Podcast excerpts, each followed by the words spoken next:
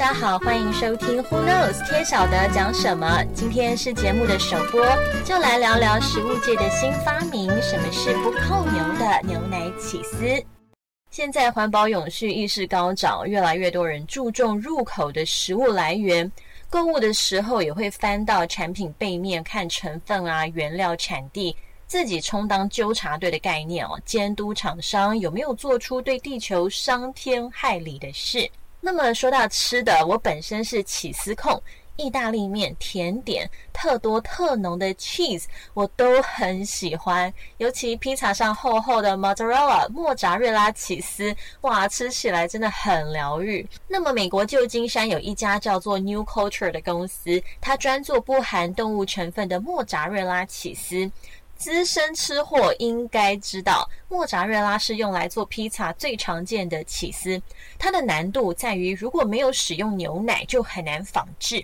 因为 mozzarella 有大量的酪蛋白，会让起司融化，而且牵丝起泡。那这家公司厉害的地方呢，在于它可以制造出会牵丝融化，包括口感跟味道。甚至烤酒会有褐色的那种烤焦感，都跟本尊一模一样。这对美国人来说算是很重大的发明，因为美国人吃起司行之有年，可以追溯到一六二零年五月花号带着清教徒抵达美国，就发现船上的补给之一竟然就是 cheese。那 New Culture 是怎么办到的？可以制作出完全不用牛奶的 mozzarella？他们也很大方，不怕别人知道秘诀。首先，他们是把微生物放在大型发酵罐。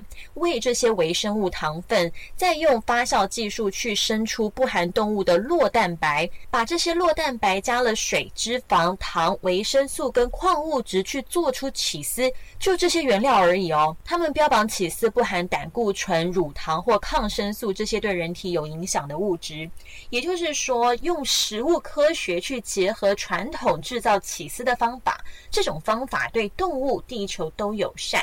那么为什么说对地球友善呢？因为啊，在所有食品制造中，制作 cheese 会排放大量的温室气体，做 cheese 就会需要用到牛奶。一公斤的 cheese 需要十公斤的牛奶，每生产一公斤的牛奶就会制造一点二公斤的二氧化碳。那算算看就知道那是多少的二氧化碳了。当牛反刍分解食物的时候呢，就会产生甲烷。甲烷是温室排放的主要气体。农夫施肥也会排放很强劲的一氧化二氮，当然也是温室气体。而且乳牛为了分泌乳汁，需要维持怀孕的状态。乳牛在产下小牛后继续出奶，还需要每天挤奶，这是很辛苦的事哦。所以要减少温室气体排放的方法之一，就是减少使用牛乳。那么话说回来哦，New Culture 目前已经获得 A 轮投资，算是商业模式已经定型，预计二零二三年会正式上市。如果想去试吃，可以去它的官网，但是要登记排队试吃哦，是有多夯啊？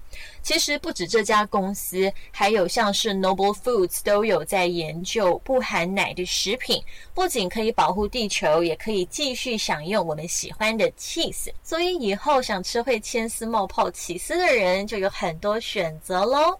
那么今天就为大家介绍到这，这是 Who Knows 天晓得讲什么的首播。希望大家喜欢分享的内容，未来还会有更多科普新知。如果有想了解的主题，也欢迎跟粉丝团留言，都会看哦。拜拜。